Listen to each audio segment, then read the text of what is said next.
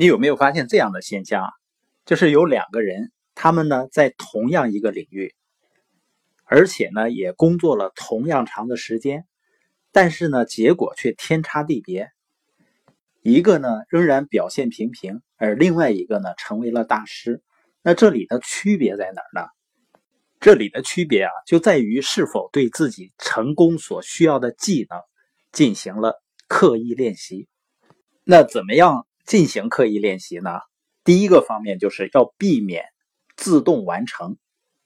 你就比如说话这件事啊，是不是很多人说了一辈子话，到最后呢，你发现他提一个问题也好，或者他表达一个观点也好，你都不知道他在说什么，而且他会说的很多。那很明显就是他没有在说话这件事上呢去刻意的练习和提高。当然呢，也说明他没有。培养自己思考的习惯，因为清晰的表达代表一个人清晰的思考。你比如说，又要和朋友见面或者客户见面，那你要问自己：我上次呢在做类似的事情，有什么交流的不大好的地方？比如说呢，表达逻辑有问题，对方呢听了半天不知道我在讲什么。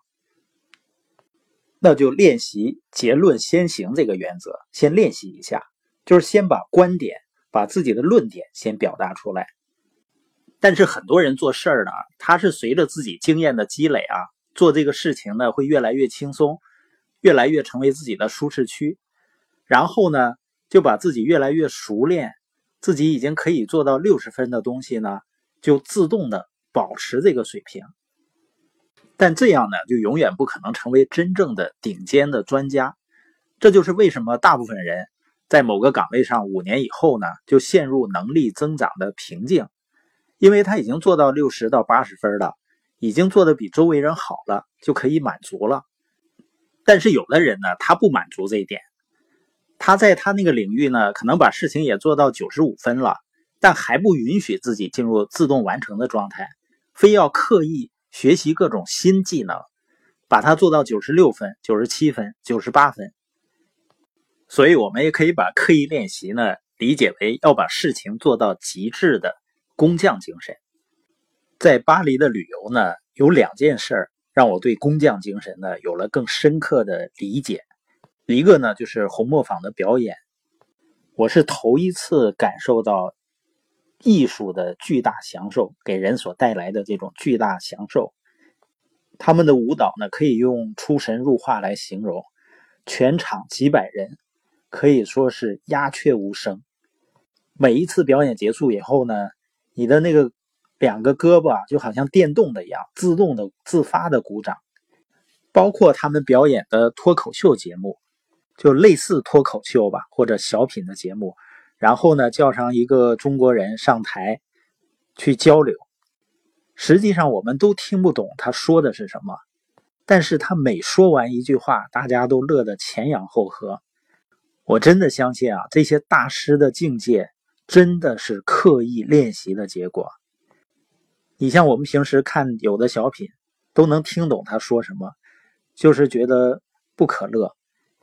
而如果我们相信那些卓越的表现是刻意练习的结果的时候呢，我们就会相信自己也有潜力，只是还没有通过练习把它发挥出来而已。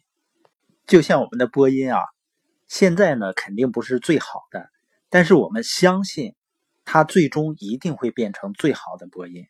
而且我坚信呢，我们团队和我们这个教育系统最终会成为带动。最多的人学习和读书的一个系统，那这个信心来自于哪儿呢？一个方面就是我们和别人内容的差距，包括推广的差距，最终呢是可以通过练习来弥补的。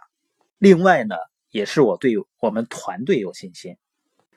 我们今天说的事情呢，就是不要让你做的事变成自动完成，就像我们这个播音一样。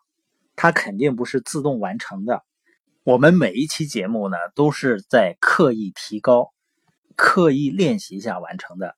因为如果要自动完成的话呢，我们还是有一定的演讲的经验，那可能十分八分钟也能完成一段录播。